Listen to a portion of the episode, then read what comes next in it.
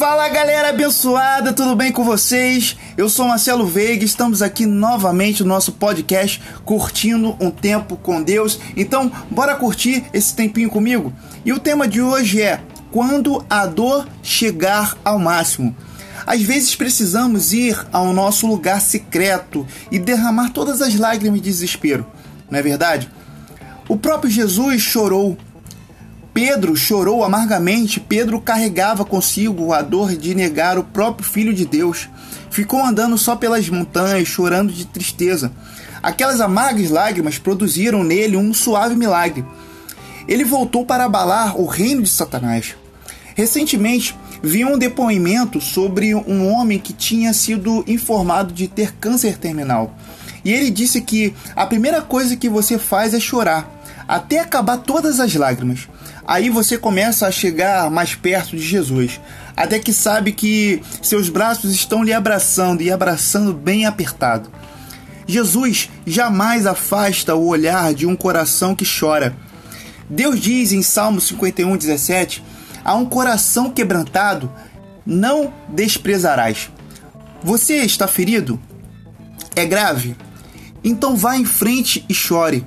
E fique chorando até as lágrimas pararem de correr mas deixe que estas lágrimas se originem só da dor e não da incredulidade ou do, da autocomiseração. Convença-se de que você vai sobreviver. Você vai sair desta. Convença-se de que, vivo ou morto, você pertence ao Senhor. E a vida continua. Você pode ficar até surpreso do quanto se pode aguentar quando Deus te ajuda.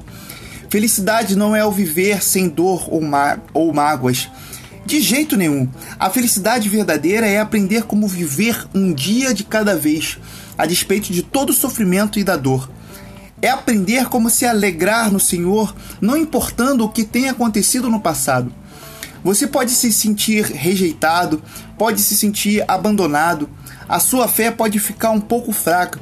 Você pode até achar que chegou ao fim pesar, lágrimas, dor e vazio podem lhe devorar às vezes, mas Deus ainda está em seu trono e ele ainda é Deus. Acredite, você não pode se ajudar, não consegue interromper a dor e o sofrimento, mas hoje eu profetizo bênção para a sua vida e o nosso bendito Senhor colocará sua mão amorosa sobre você e o levará para se assentar outra vez nos lugares celestiais. Ele lhe livrará do temor da morte, revelará cada vez mais seu infinito amor por você. Basta você querer. Olhe para cima, encoraje-se do Senhor. Ao ficar coberto pelo nevoeiro, quando não ver saída para o seu dilema, deite-se nos braços de Jesus e simplesmente confie nele. Ele é quem tem de fazer tudo. Ele quer a sua fé, a sua confiança. Ele quer você. Agora aproveite e fale bem alto, com convicção e fé comigo. Jesus está comigo. Ele não vai falhar. Ele está resolvendo tudo neste instante. Não serei rejeitado, não serei derrotado, não serei uma vítima de Satanás, não vou perder o juízo e nem o meu rumo. Deus está do meu lado. Eu o amo e ele me ama. O ponto principal é a fé e a fé repousa naquele que é absoluto, o nosso Deus.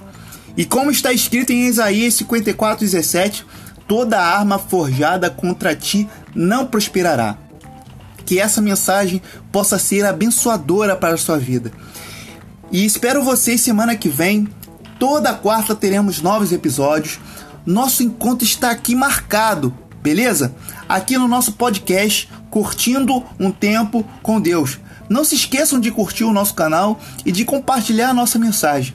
Até a próxima. Fiquem com Deus. Fiquem na paz.